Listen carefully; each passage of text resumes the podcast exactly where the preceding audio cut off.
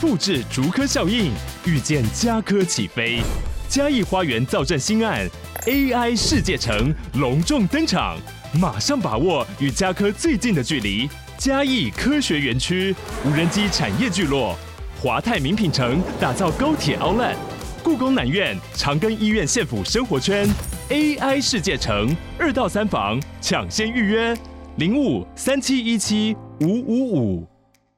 你现在收听的是《活着就好，不焦虑妈妈》的育儿日历。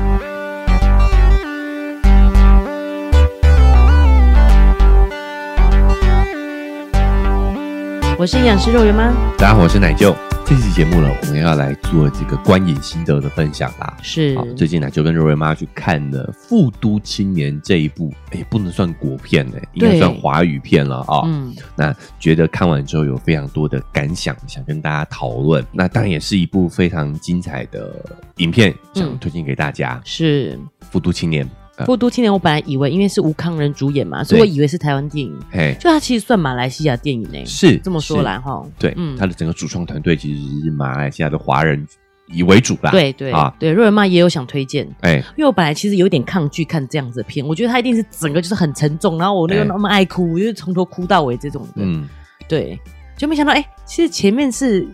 哎、这样讲会不会有点破梗，就是嗯嗯它的过程也有轻松有趣，然后你感觉到那个爱的地方，就不哎会是一直都很沉重的不，会是很压抑。嗯啊对但是主基调还是是比较沉重一些的话题是啦啊、对对对，好，那奶舅这边也非常的推荐啊、嗯就是除了你可看完之后你就知道为什么吴康仁会啊、凭借这部作品拿下这一届的金马影帝嘛，对啊表演真的是非常的精彩。是，那当然，他的这个主角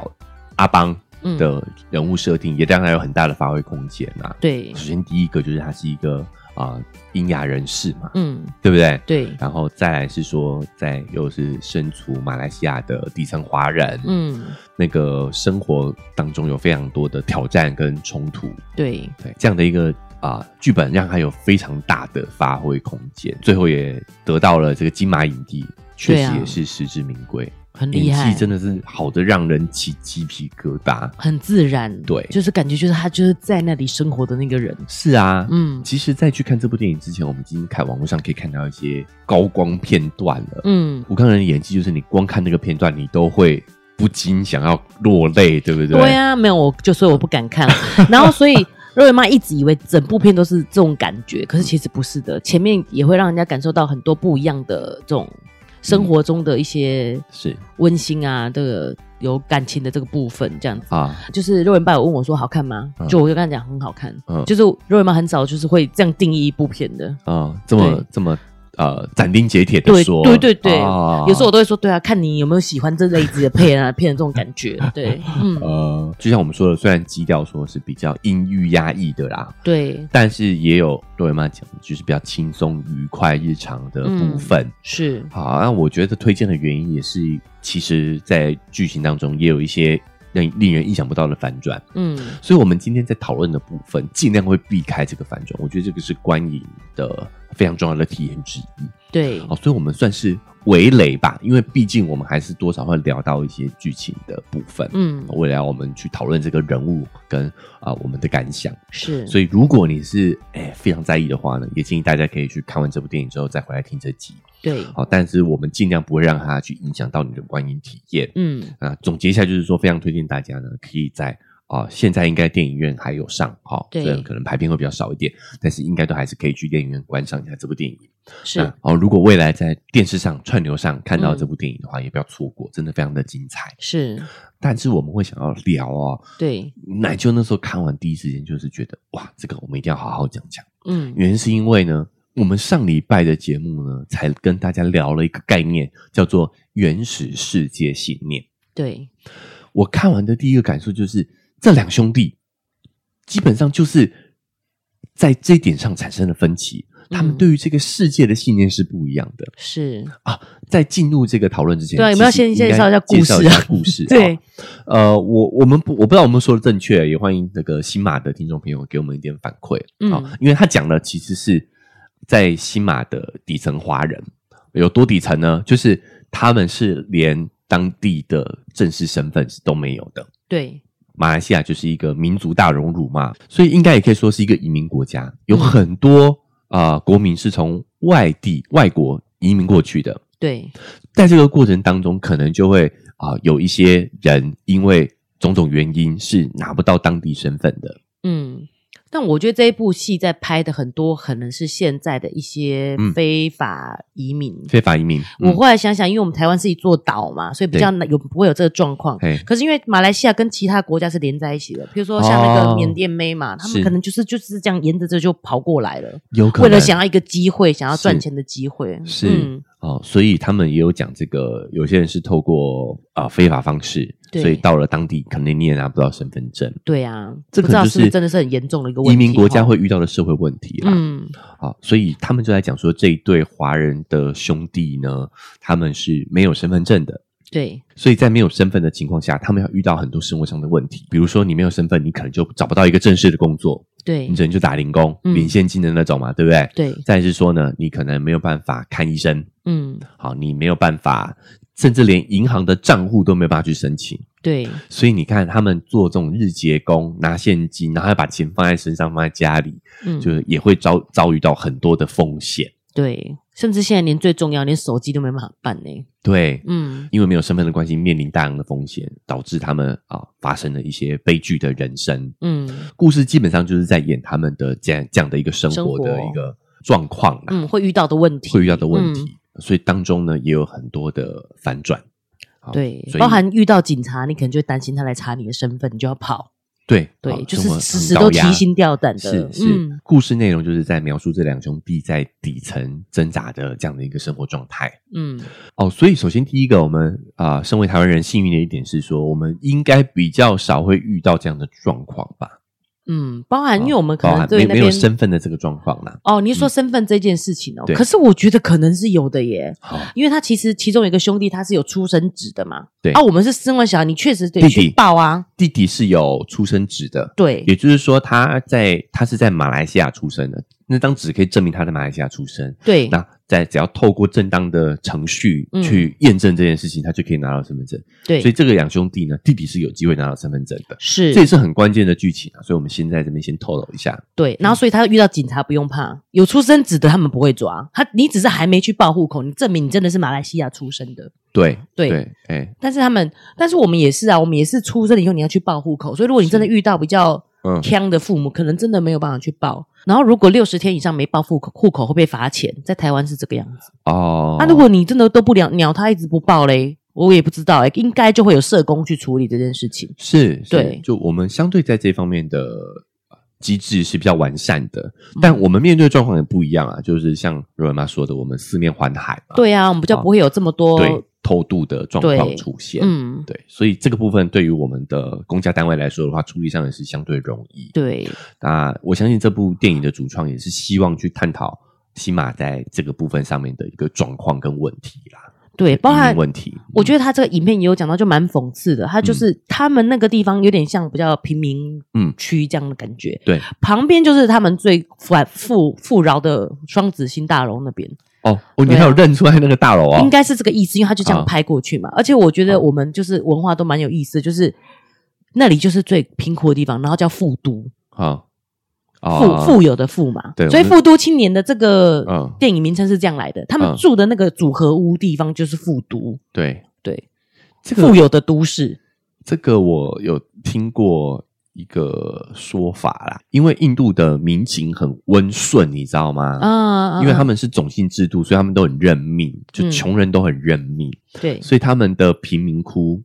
也就是在旁边这也样，就是在富人区的旁边，嗯就他们反而更富人更喜欢住在贫民窟的周围，来彰显自己的身份，因为嗯你就会有很大的反差感嘛。就我们讲的相对幸福就会特别高，因为有人跟你做比较。那或许马来西亚有一点这样的状对况、哦，对，就是因为嗯他们反而平民的呃治安，贫民窟的治安没有到很差，对所以他们富人富人很喜欢做这件事情。我不知道马来西亚是不是啊？嗯，对，但是我民族听性比过较这个乖这种感觉说法，对嗯，比较认命吧。啊，而且马来西亚的地幅也很广，地缘也很对广，所以对台湾这么小，应该管理上确实是容易容易多。很多，嗯嗯，所以我们第一个，我们真的也要告诉大家，我们这都是我们听听来的哈，对啊，就是也也欢迎新马的朋友可以跟我们这个纠正哈、嗯如果没有讲错误的地方的话，但我也必须强调，就是在这个部分，可能是我们台湾的观众会比较不熟悉的对啊、，比较不能感同身受的。嗯，但是在这个底层生活，他们要面对的这一些困境，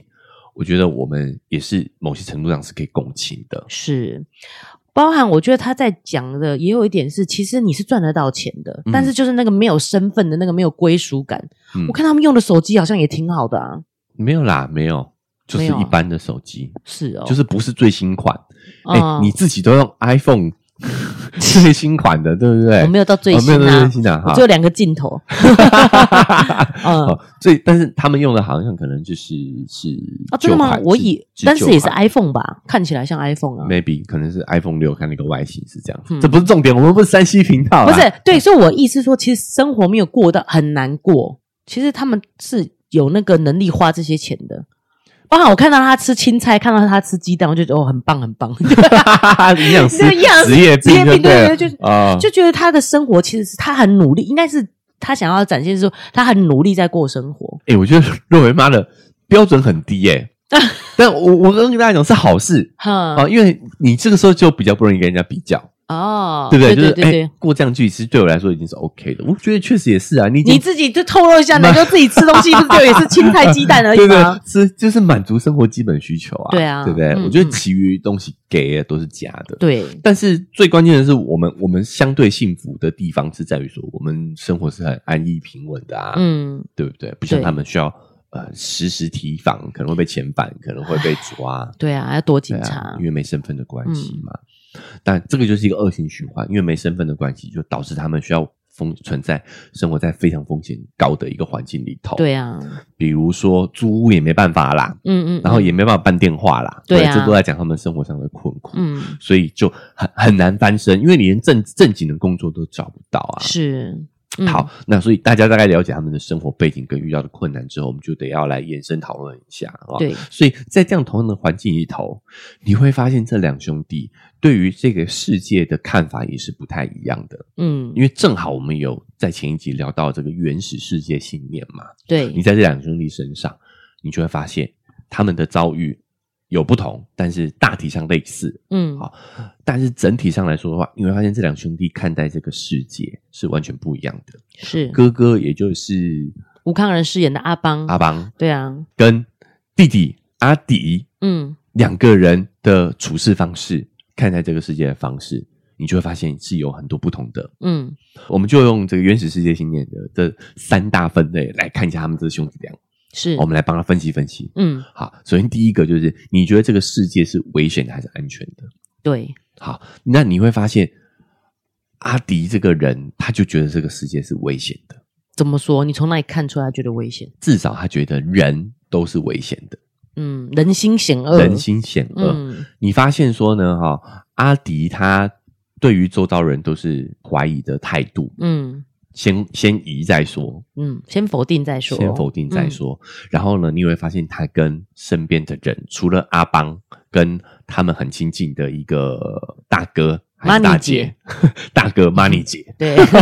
好南大 姐啊南大姐，嗯嘿，大家去看电影就知道了哈。嗯稍微有一点点啊，他比比较较真情真的情、对亲密之外，嗯就是这些人他他觉得他可以信任之外，嗯他对于所有人都是怀疑的，是都是把其他人当成是工具的。嗯，然后看都用负面的方式去解释这件事情。对，其实，在这个他们的情况来讲，嗯，他甚至比哥哥好很多、欸。对第一哥哥是就是听不见的，对对，然后呢，他还没有出生子，所以他要嗯办这个身份是更不可能做到。但他是觉得只要努力再试试看，有这个机会的。哎，然后弟弟弟弟弟是有出生子的，对所以他要办起来应该是更加容易，但他就觉得不可能啊，没有这回事，对不要再麻烦了啦。对，好，包含说像是啊、呃马来西亚也会有社工的，对，会想要帮助这项这些人。嗯，那当然，像阿迪、阿邦这这两兄弟也有一个社工在照照顾他们，在对帮助他们、啊。嗯好，那像阿迪是有机会的，我们一直在讲他是有出生纸的嘛，对啊，他只要透过一定的手续对跟什么人证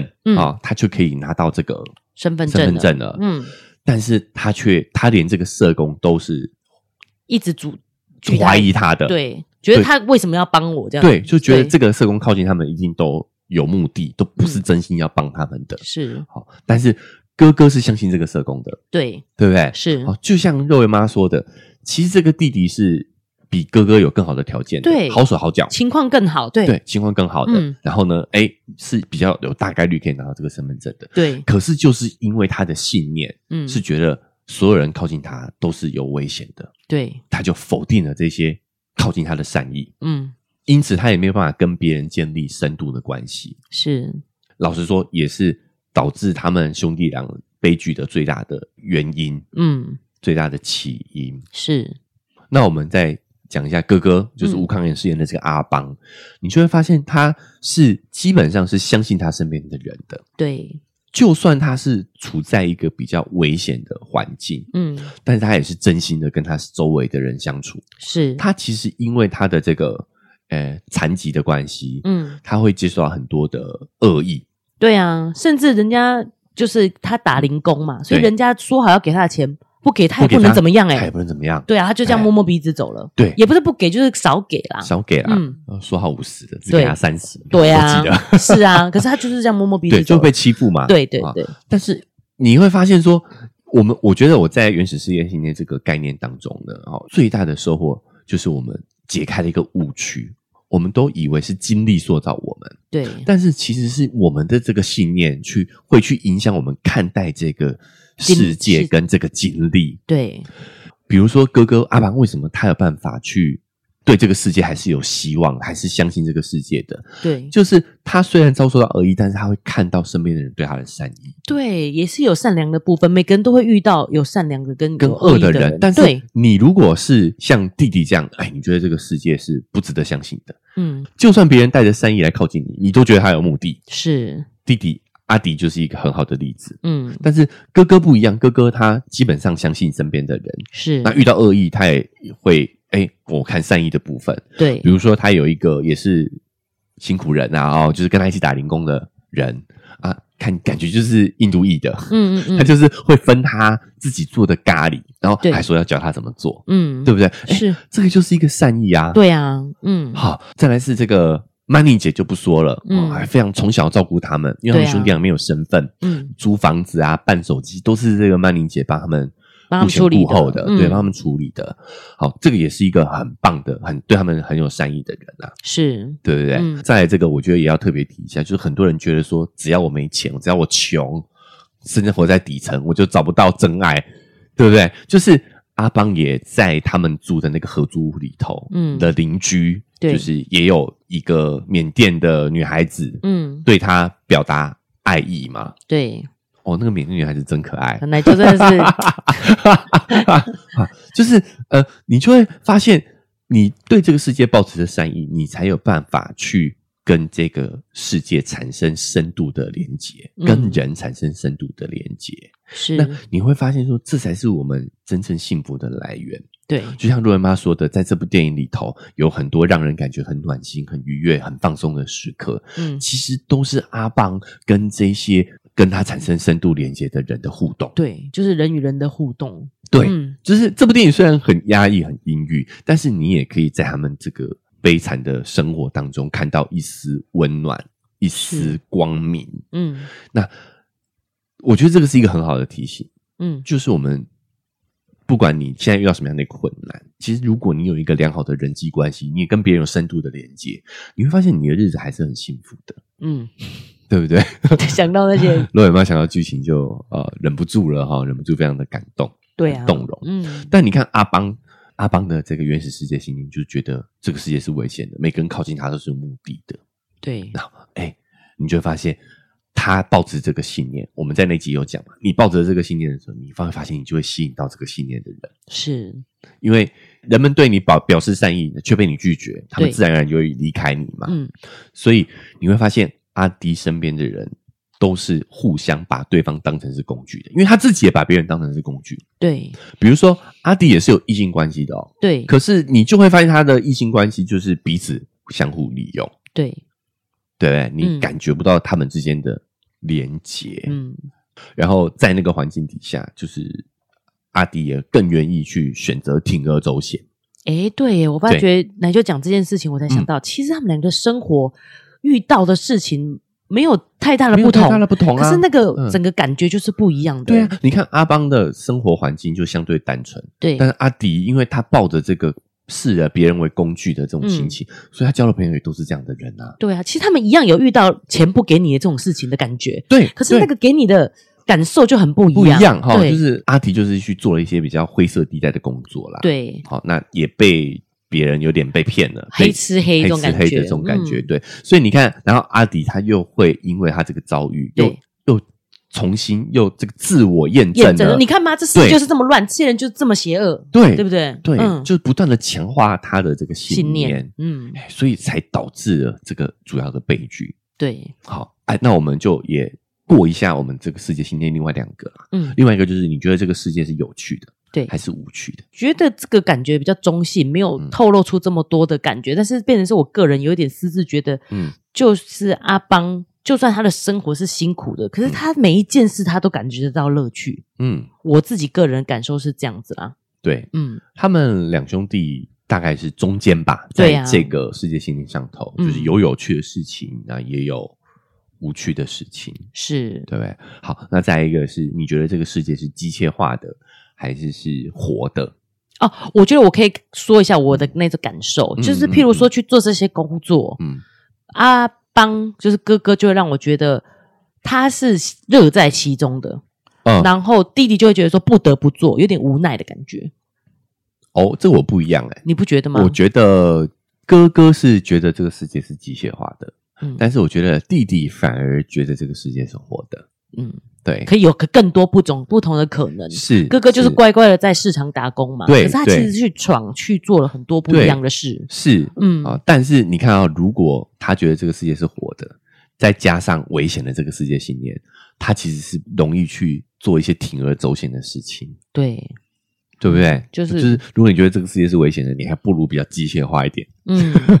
相对还比较安全。是， 所以啊，这些信念就是每个人都有不同，嗯然后总合起来，你就会发现，有的时候我们的人生轨迹或许就是会被这些信念一直不断重复的影响，对，对不对？嗯，我我有看过电影，大概知道我在讲什么啊，嗯就是弟弟为什么会选择铤而走险，就是因为他觉得这个世界是活的啊。对，好、你要你要还有不断不的去同的刺激可他能嘛，对啊，对啊，对对啊对，嗯好，然后再加上，但是他对对人又是有带有怀疑跟恶意的，嗯，好，哎好像就就可以去理解他的人生为什么会这么多的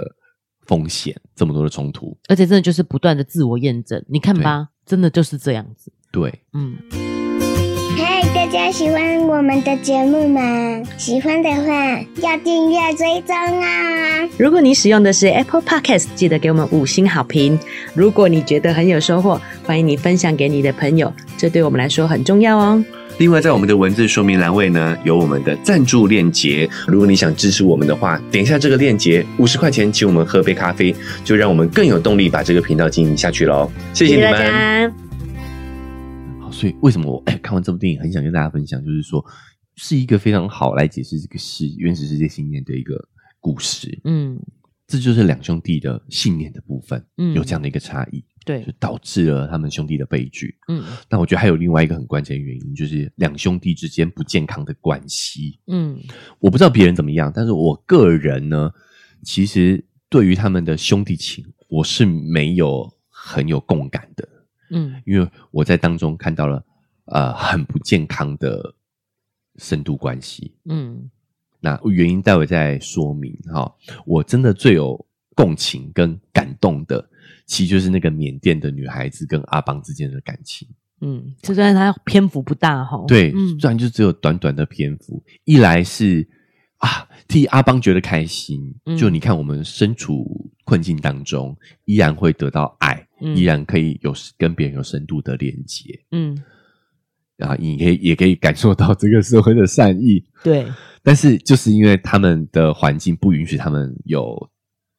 好的结果啦。嗯，但你也可以发现，在这个关系当中，他们都为彼此着想，对，甚至有些话都说不出，没有说出口。但你也可以感觉到，他们两个都是为彼此着想，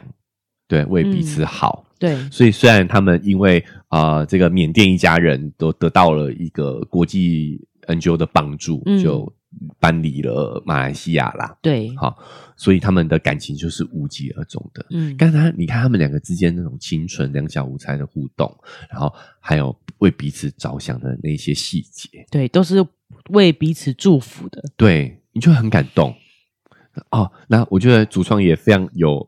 故意的，就是啊、呃把两个两个相恋的感情其实是排在一起的。你有没有注意到这一嗯点？对啊，对不对？哈、就是要让大家体会到说，哎，彼此当工具的这种关系。嗯好，就算你们的关系是很深入的，是有肉体关系的，对，但是你感觉不到爱。嗯，但是这就是阿邦跟这个缅甸缅甸妹妹的互动是很清纯的，嗯但你也可以感觉他们两个的的那种啊关系是非常紧密的。对，互相替对方着想，对，嗯这个部分反而是让我很感动，因为我觉得他们是一个很健康的关系。嗯，这才是真正的感情，真正的深度连接。对但是回过头来，我们看他们兄弟俩对哈，你说健康的关系，健康的关系，嗯就呃，我我必须要强调，这不是他们兄弟俩的问题，因对为啊他们真的是呃没有无依无靠，对啊，从小就孤苦伶仃的，对也没有照没有受好的照顾、对教育都没有，是、嗯好，我要讲的就是说呢，你会发现他们的关系不健康在哪里，就是他们虽然是兄弟，嗯，吴康仁是哥哥嘛，然后对照顾弟弟，但是你会发现他其实比较像是爸爸。嗯，他把这不能真的是环境所逼，对啊，因为他们家里没有，他们是没有父母的孤儿，对啊，所以变成是说，这个哥哥要成为这个父亲的角色，嗯除了是哥哥之外，还要成为父亲的角色去照顾这个弟弟，对，无微不至哦。嗯好、虽然说他们身边是有一个大人的，就是我们的妈曼咪妮姐，嗯，但是她是一个男大姐嘛，对，所以她反而是像妈妈。 嗯，再再再来是说呢，虽然她很照顾他们，但是毕竟也不是真正的家人呐、嗯啊、哦，对所以变成说还是有一些地方她是有界限的。比较像阿姨，比较像阿姨，对啊就嗯对，所以也不是妈妈，是一个阿姨的角色。是，所以吴康仁是等于是这个阿邦哥，这个哥哥几乎是把父母对的啊，角色父兼都母做职，哎了，嗯，对对，不那他还不是父兼母职，哎，他就是哥哥，他要做父母双方在做的对事情，嗯对，所以为什么我说我我觉得是一个不健康的关系，就是啊，变吴康仁要承担太多的压力，承担他的身份、他的年纪不该承担的事情，嗯对，那他的照顾，我觉得也过了头，嗯，里面有一个细节是，他自己都只吃非常简单的面包，对，但他会为弟弟准备非常丰盛的三餐，嗯，他会为弟弟带便当。对啊，但他只有自己的时候，他就吃的非常的随便，对，连他的同事都看不下去。对啊，他这个细对，就就我也发现这个细节，嗯就是就这个细节是只要是弟弟要吃的东西，他就是有肉有蛋这样的，，对，对然后有菜，对他自己就吃白面包、欸，是他自己一个人吃的时候他就吃白面包，对他承担太多的那个，就是把好像我们的父母就是要把所有的好都给都自己的给小孩，对也对，所以为什么我们想聊也是这个原因，就是嗯不健康的。，对，所以弟弟就会觉得自己没有用，嗯，嗯嗯哎，对对对，哎跟父母过度溺爱孩子一样的感哦觉，对他，觉得你什么事都帮我做决定，嗯比，如说哥哥也都会叫他要去面试啦，要要帮他安排工作啦。对，但是这个背后原因很复杂，我们都我们旁观者清，嗯就是因为只有他比较有机会，因为他是有机会拿到身份证的，他有对机会拿到正式工作的，是，所以哥哥就会不断的 push 他去过更好的生活，因对为他觉得你有机会，你有机会。嗯，比如说哥哥也会很介入他的生活，社工会想要帮助弟弟嘛，他也会在对嗯旁边一直呃敲边鼓，敲边一鼓直催促他，催促他就是照社工对的方式去对，做。所以你会发现弟弟的叛逆有时候不是真的坏，嗯打引号的坏，而是他就是想要证明自己对啊，可以。嗯，这个时候其实可以不按照你们的方式过活。对，嗯，这个时候我们也会有时候也会奶舅也会在小孩身上看到，就是小朋友在某些事情上的时候，嗯他其实明明可以照着做的，但他就是会故意。对拖一下，或者是嗯弄一下这个，弄一下那个，再去做。原因就是因为他就是不想要听从你的安排嘛。包含他是不是想用那种非法的方式拿假身份嗯可能也是觉得，你看嘛，你们社工弄半天弄不到，如果对我弄得到，我是不是证比明你我自己行可以，对啊，对我早就跟你说，你们那样做不行了，是对不对？他想要证明自己的方式是比你更好的，对，所以这两兄弟的边界感其实已经有点模糊了。但真的不是他们愿意的。其实，在对那啊样的状况，就是刚刚来就讲，因为他比较有机会啊，弟弟比较有机会翻身了。对对对，嗯所以这个原因很复杂，但是我对们要看到这个关系当中的不健康，就对是吴康仁这个哥哥的角色过度介入了弟弟的人生，对，呃但是。这个这个呢是难言之隐了，就是你看他们，因为他们的生活基本上都在一起，他们两兄弟是睡同一张床的，对，对吧？嗯连自己的房间都没有，是，所以他也很难去建立这个边界。嗯，因为他们要共用一个空间，这个确实是会相互影响的，身心跟环境是会相互影响。，对。所以他们确实彼此生活重叠的地方太多了。可是我觉得奶就提这个很对，就是那种无微不至的照顾，反而会让他觉得自己是没用的那一个人。，对其实他不是坏，他真的就只是想要证明自己。对，嗯比如说有个细节就是。啊、啊！当然，因为吴康仁这么善良，然后又这么的对他弟弟这么好，嗯，周围人当然是对他赞誉有加。，对可，是你就会发现，当周围的人在称赞哥哥的时候，嗯弟弟表情就很复杂，嗯，对不对？因为对他也知道哥哥对他的好，对，他确实也很感恩。嗯，但是他在别人在称赞他哥哥，就好像在称赞他不行一样。对啊，相形见绌对嘛，啊就是对哎、甚至每个人都会，甚至会只讲说你要多学你哥。，对哦，天啊，这就是在否定他这个人，你知道对吗？啊，就是说呃，我觉得他一定可以过好人生，你你要再加油，对对对对，你要改一改，嘿我都会一直这种感觉。是，嗯那我们我们人的人的本性如此，我们自己也会，就是你越是这样讲，我就越越想证明自己。对啊，所以弟弟很多事情的悲剧是他造成的，讲直接一点，嗯，嗯，但是其实原因也在于他们源头在这个他们的信念之外，就是在这个不健康的关系。对，嗯对吧？好，那还有一幕我也印象非常的深刻，就是他们两兄弟离家的状态，嗯离开了家里，在路上搭公车，嗯，那那个那个长途巴士哦，所以便是说中间会休息，对，然后弟弟睡着了，嗯吴康仁就自己下车，对看似要买水喝，嗯，但是这个时候其实车要开走了，对，但是他还留在原地。嗯感觉他要把他弟弟抛下了，对不对？大家对你还记得这个画面吗？对，突然就背后传来弟弟喊一声“哥”，原来弟弟醒来，然后也下了车。对，吴康仁那时候心情是很复杂的，嗯哦、他表演的真的非常的好哦，所以非常推荐大家去看原片。就是他那时候其实有一点松了一口气，然后又有一点呃压力。嗯，他那个时候其实真的很想要抛下这个包袱，他是有这样的一个复杂的动机的。我觉得啦，我我知道肉尾妈在想什么，嗯，对，你觉得他那个时候本来是想为弟弟好，对不对？对啊，我觉得对啊，我也觉得，我是觉得他是想要慷慨赴义耶，他在那边灌水，其实他是有紧张的嘛，对，对啊，哦，我觉得不，我觉得他也想要抛下这个包袱，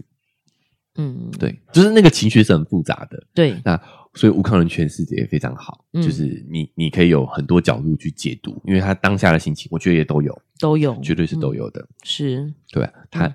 也想要离开他弟弟，嗯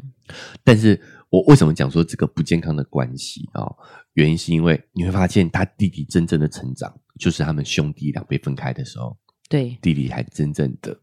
成熟了。嗯所以弟弟之前的不成熟，我觉得很大原因也是因为哥哥的过度介入。是，好，所以我觉得哥哥要来听活着就好。 如果他可以接受弟弟的生活，他有他自己该承担的课题，对，给他自己成长的空间，嗯有他自己要解决的课题，是，其实或许悲剧不会发生。嗯好，所以我想说，第一个造成这样他们两兄弟的悲剧的原因，就是因为第一个环境啊，对然啊，后他们就生环存境嗯在这个底，层；再来是第二个就是他们的信念，嗯嗯，第三个就是这个不健康的关系，对，就是非常讽刺的，就是弟弟的成长就来自于哥哥离开了他。嗯好，对，所以变的是说他有办法，自己去面对，对嗯他终将要面对这个问题。那这部对电影也以他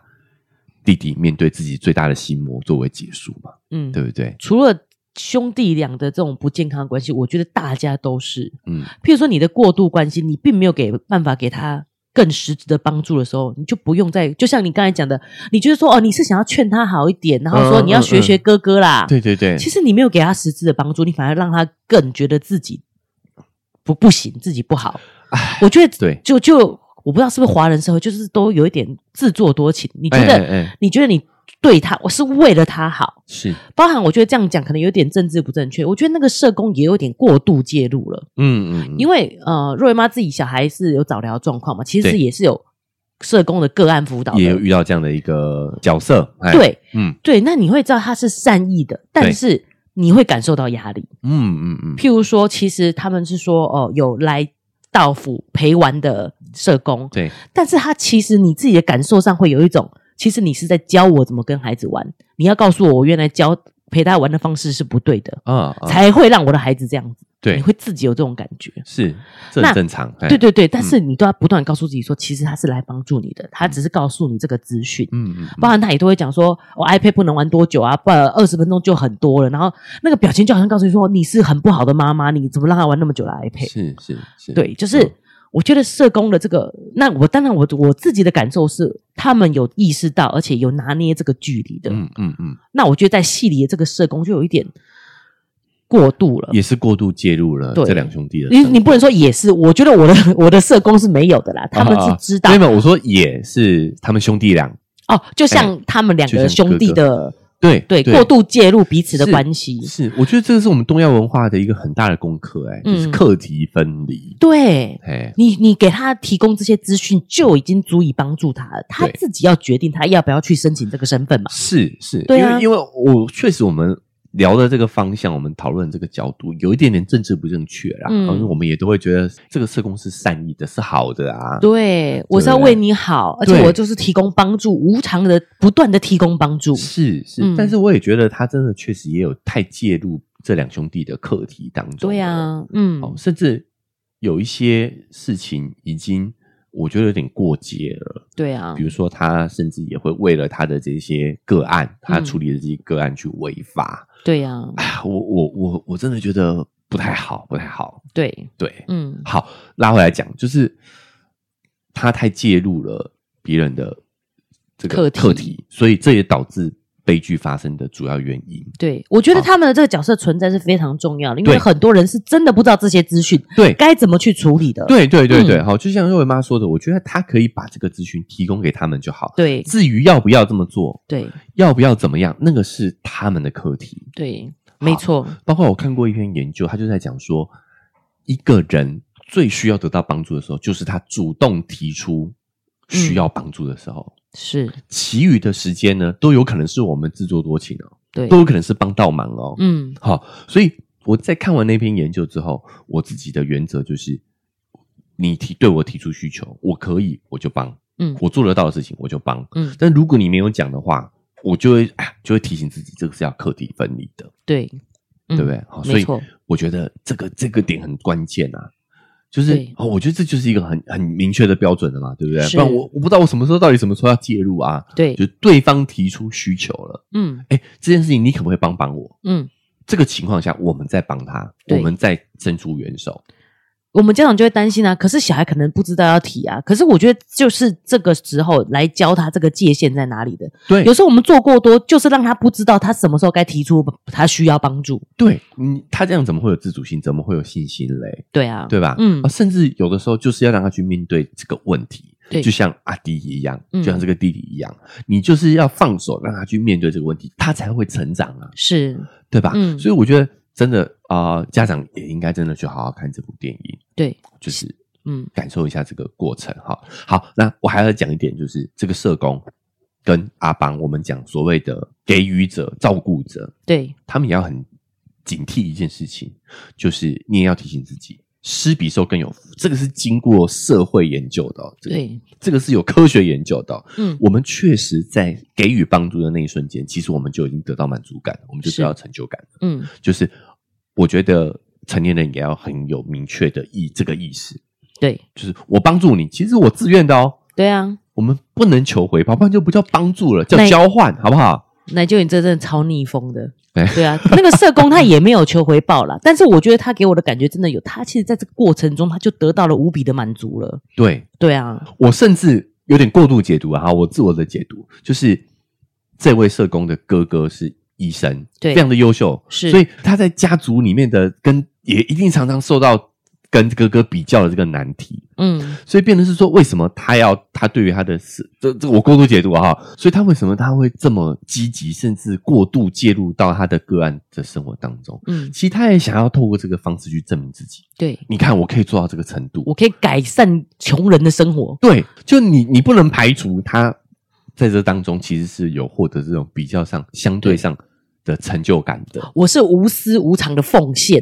这种对感觉。所以你看这些关系真的是非常的微妙，但我觉得我们也不能完全责怪他，是我们的社会、我们的国家或是政府真的是失灵了。就像他中间有演到、嗯那个议员居然叫一个 NGO 来处理这问题，对。对啊，这应该是政府要处理的问题，你怎么会叫我们自己处理嘞？是是，所以这真的是一连贯的啦。然后对比如说他的这个这个社工跟他哥哥的比较，他们也不是先天这样子嘛，一定也是家长会有这样的一个比较嘛。嗯，就就跟那个呃，我们的无心之言一样啊，就是会说啊，哥哥比较优秀啊，对啊你你多要跟学哥哥学他啊学啊，对啊就嗯跟阿邦阿迪一样啊，一样你发现都是镜像，所以这个戏就很细腻，因为他有特地去演到这个部分嘛。他哥哥对是医生嘛，对不嗯对对，然后哥哥就在那边劝他，对不对？但是对啊你却忽略了，你也是在介入他的生活，嗯他就是因为这样子， 所以才会这样子的。你看这个因果关系非常有意思啊。对啊，这不能叫有意思啦，啊，好，对非啊常值得细思极恐吧？可以这样是说啊吧真的是对非常值得我们，尤其是家长去去看这部戏，你可以看到过度的介入，真的就会让这整个关系整个很扭曲啊。对，嗯好，那我们比较幸运的是，我们生活在一个比较健全的社会跟家庭里头，对，对吧？所以嗯我们问题不会像他这样子啊、严重，或者是浮现出来。嗯但，是你会发现，这东西都是藏藏在看似平稳的生活当中，它有一天嗯就是会爆发出来的。对啊。好，嗯包含我觉得要讲一个蛮小的事，其实就是肉圆有功课没有完成，哎、可是他因为他也没有讲，所以我就是就这样让他过去，我是真的没在管他功课就对了。哎、然后早上我就说：“哎呀，你那个不是说是要涂颜色，你是要去学校涂吗？”我这哎样问他，就是要着色，他就没有，他很慌张，说：“你你你怎么没有提醒我？”这样我说：“嗯哦哦，你要我提醒你，你要跟我讲啊。其实你就是从这些小事，对，你就要放手让他去，让他知道他需要帮助的时候，他是需要说出口的。对嗯，对，哎、让他知道说，你你主动提出来，对，我就帮助你。是啊，对啊，我不要呃自我满足啊，就是要想要警惕这个社工跟这个呃阿邦对哥哥的这样的一个角色，在呃现在这个付出者的这样一个脚本里面，对自我满足，有尤时候其嗯可能你反而是会给对方造成压力的。对，所以说，在的弟弟这个角色也很可怜，嗯，对 啊，他一直的不断跟哥被哥哥比较。嗯然，后大家把所有的期望放在他身上，是，然后他就不断的想要证明自己，嗯，再加上说他的这个信念上，世界信念是有一点点负面的负面的，嗯，所以很多原因导致悲剧的诞生、啊。，是，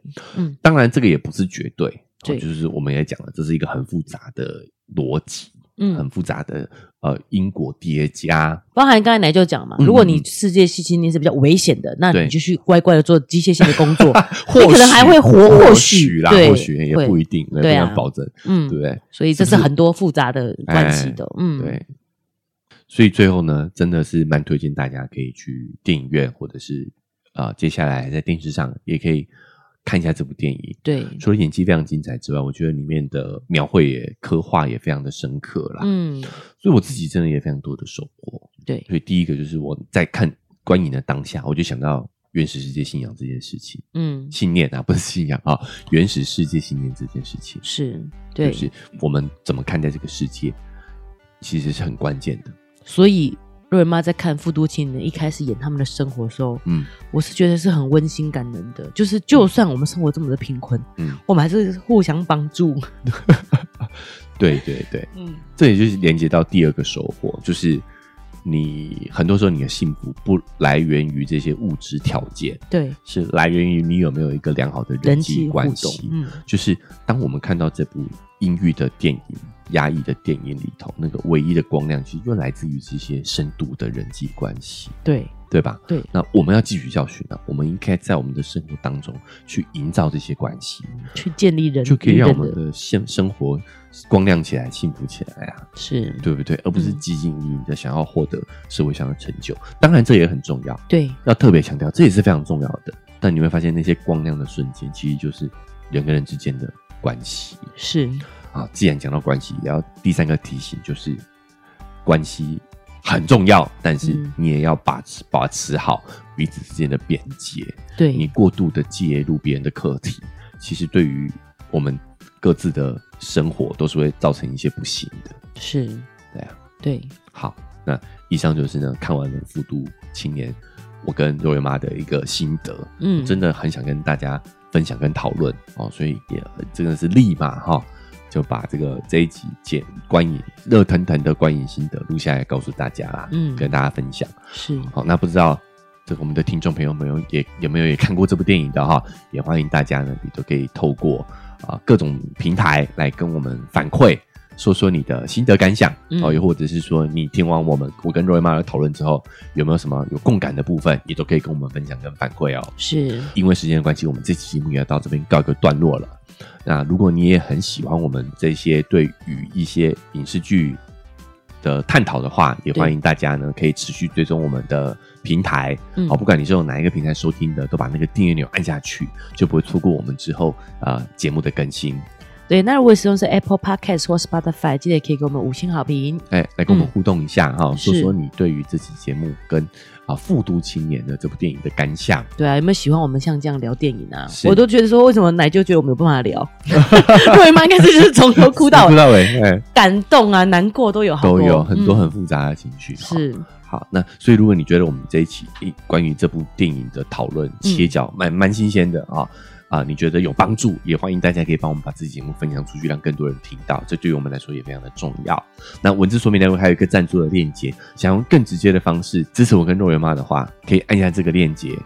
啊，帮我赞们助我们看电哎赞助我影们嘛。看电影，然后呢啊，我们就会更有动力了，把这个频道进行下去。啊，另外我们社群平台，脸书是肉圆成长记录，IG 是肉圆妈的育儿日记，嗯对哦欢迎加入社群平台跟我们做及时互动。哎，我们也很想听听看你看完这部电影的看法嘛，感觉对不对？对好，加一下嗯社群，我们可以更直接的互动。是，好，那以上就是我们这一期节目的分享了，我们下周节目再见，拜拜拜拜。